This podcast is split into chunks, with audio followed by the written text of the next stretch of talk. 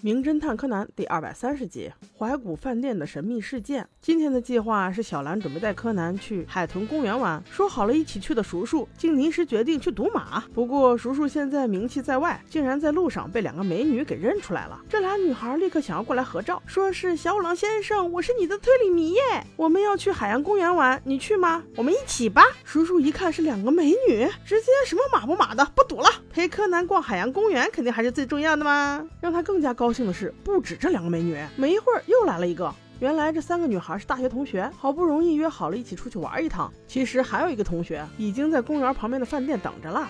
他们三个分别是加英里、宫仁子和加奈美。这一下，叔叔算是扎到女人堆里了，开心的不得了啊！于是众人就一起去搭乘电车，很快便来到了他们的同学饭店。这个大饭店是才建造的，其中有一层是怀古层，全部是仿古建筑。这三位美女的同学叫直美，就在这一层订了一个叫五零三的房间。于是大家就一起上来了。奇怪的是，五零三房间的门口挂着“休息中，请勿打扰”的牌子。三个女孩倒是不见外，叫了好一阵，见没人来开开门，试着拧了一下门把手，竟然开了。仨女孩一起进到房间，小五郎在外面等着。没一会儿，就听见仨人一块大叫啊！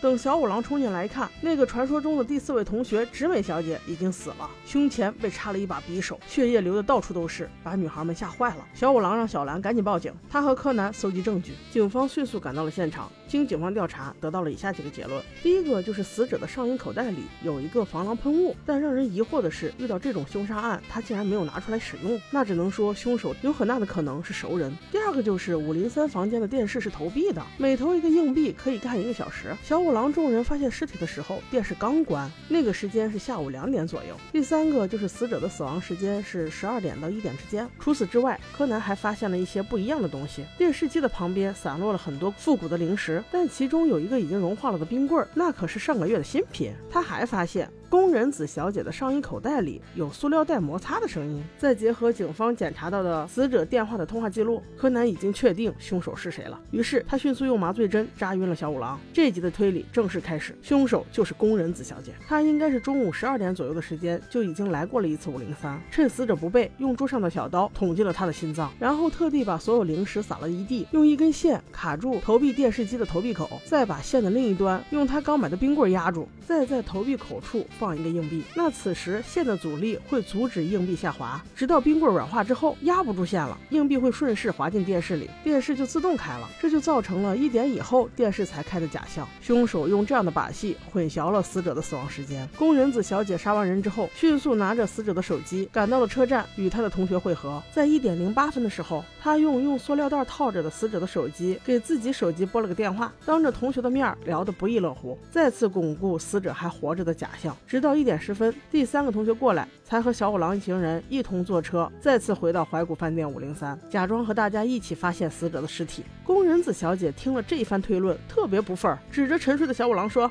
你说你到底有什么证据？”小五郎淡定说：“证据很简单呀，因为你兜里有个塑料袋。”宫仁子纳闷了：“我兜里不能放塑料袋吗？”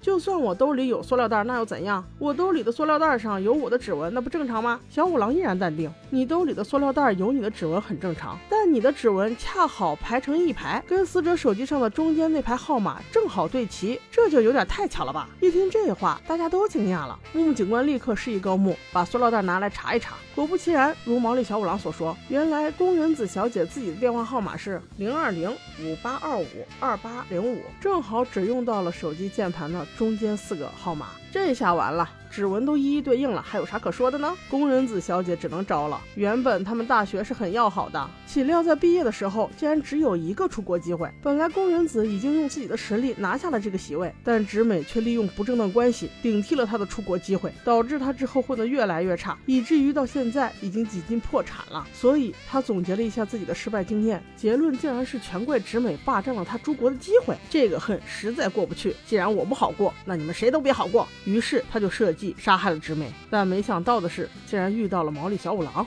唉，看来自己还是棋差一招啊。其实没有小五郎也会有大五郎、中五郎，只要你犯罪，肯定逃不脱。况且你怎么这么自私？为什么不想一下，这么多年你没有发展好，是你自己的问题。能不能出国只是一次机会罢了，说不定出国你混得更差呢。所以一个人是否能够成功，跟自己思考的逻辑有很大关系。万事不要总怪别人，先考虑自己的问题。大家要记住，是金子总会发光的，无论你在哪儿。OK，我们下集见。